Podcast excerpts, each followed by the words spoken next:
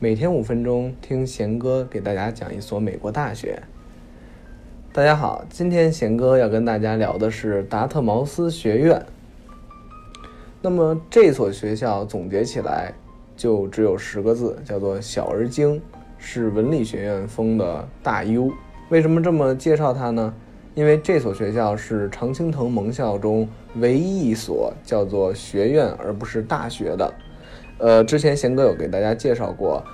常青藤盟校一共有八所学校，那这八所学校之一就包含了这所达特茅斯学院。那这里面就有一个概念了，什么叫做文理学院呢？呃，简单来说吧，文理学院简称博雅学院，呃，是美国高校众多种类之一。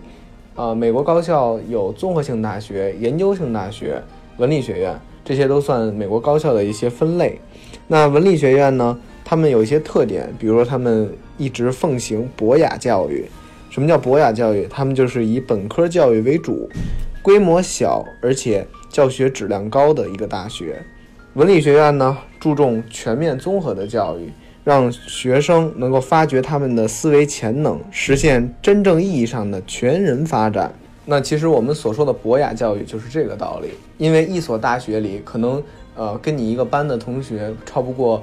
五十个、一百个学习这个专业，那么呃，老师呢会更注重发掘学生的潜能。相比于，其实在美国也有很多很多其他的文理学院，你比如说有像那个玛丽莲学院、威廉姆斯学院啊，有很多很多学院。那么达特茅斯学院为什么它能入选常青藤，在作为唯一一个学院？那它学术水平高超，属于。啊，其中一个非常重要的道理，呃，达特茅斯学院是所有美国文理学院，啊，学术水平最最厉害的这么一个学院。好，那么呃，我们说规模啊，是它这所达特茅斯和其他七所常青藤学校不同的。那么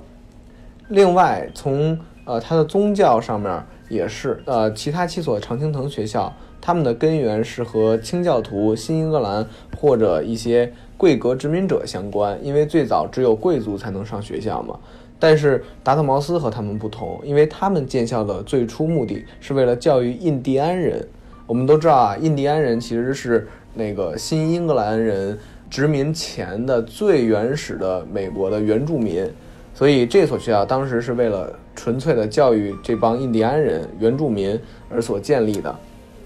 那在建校初期的二百年里呢？他们只接收男性学生，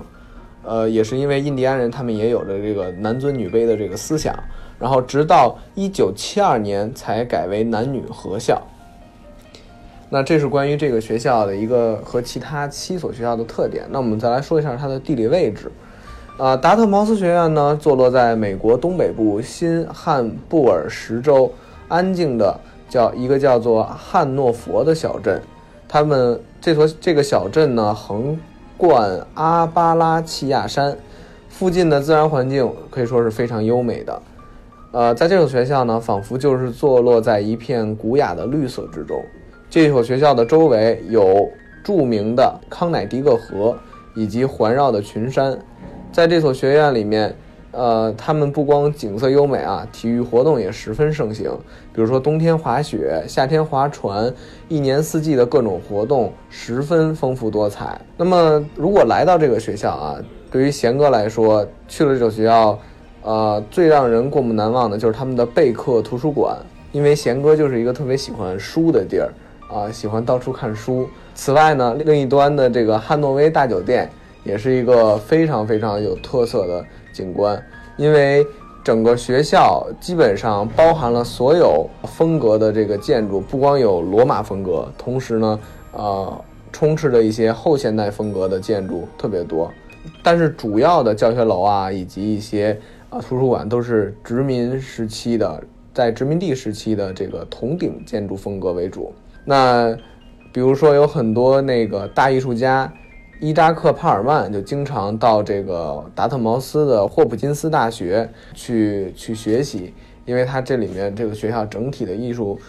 气息非常非常浓厚。那么很多艺术家都来这儿做交流。贤哥在去达特茅斯了解的过程中啊，发现了很多有有趣的他们学校的一个项目，其中有一个项目我觉得特别有意思，它是语言项目。呃，具体呢就是每个假期让你去你要学语言的母语区游学一段时间，然后学校呢呃会把这部分钱包含在学费里，就是你比如说你这个月今年的学费是。三万美金对于国际生来说，那三万美金，假如说你想参加这个项目，那你就可以去，就是用这个三万美金去那个学校去交流，而且你去那儿所学的所有课全都是算学分的。呃，那么很多刚刚来这所学校的学生呢，可能在上完一个学期或者两个学期后，也就是大一或者大二。啊，暑假或者寒假有的时候都会去那里学习。比如说，在他们学校里有个日语的项目，就是去日本大学上两到三个月的课，然后住在当地的人的家里，同时呢还可以去四处玩儿。所以说，这个既学既玩的这么一个项目啊，在达特茅斯这个学校里也算是他本科教育的一个特色。那除此之外呢，还有一个特别特别值得注意的项目，叫做带你的老师吃午饭。这个项目是一个什么事儿呢？就是说，每个学生啊，每个学期都可以获得五十美元的奖励，然后能够这个学校给学生颁发这个钱啊，然后学校这个小镇上最高级的餐厅和教授一起吃个午饭。那我听说啊，就是之前有个学生说他在某个学期带了他的写作教授，然后去吃午饭，然后整个午饭都在谈关于这个中国的文化呀，以及。呃，教授也在谈啊，她的老公在中国出差的这个经历，以及她现在带的两个孩子之间的苦恼。呃，其实大家可以听出来啊，就是在这个午饭里面，其实学校是给大家提供了一个平台，让学生更更好，包括教授更好的了解学生，学生更好的去了解教授，这么一个交互的这么一个过程。其实这就是他们学校的特殊之处。嗯，假如说你在一个综合性大学，在一个三百人的教室一节课里面，你很难有机会真的能够面对面的和老师坐在一起吃饭，聊一些学习之外，或者说。呃，兴趣之外的一些点，那么在达特茅斯你是可以做到的。好了，那说这么多啊，就是达特茅斯虽然看起来是一个与世无争的这么一个学校，然后在一个小镇里都非常优雅，但是其实在教育上面，他们可是从来没有与世无争。这所学校默默地培养了很多很多在各行各业的领军人物，你比如说。呃，一个著名的读物丛书啊，叫《苏斯博士》，它的作者戈瑟尔·苏斯，美国前副总统纳尔逊·洛克菲勒，以及一些曾担任过两届美国国务卿的丹尼尔·韦伯斯特，著名学者，咱们国内的宾心的丈夫吴文造，新浪前首席运营官林新河等。都是从这所学校毕业的，那么我们可以看出啊，就是这样的一所学校，尽管它是常青藤里面最小的一所，但是它精致优雅，实力也是不容小觑的。那贤哥的建议就是，大家有机会啊，如果有机会去这所学校的话，一定要去看一看，因为这里面蕴含了太多的历史和底蕴，值得你们去领悟和探索。而且说不定你会对这所学校有一些更直接、更私人的一些感觉。好了，咱们今天就讲这么多，我们下期再见。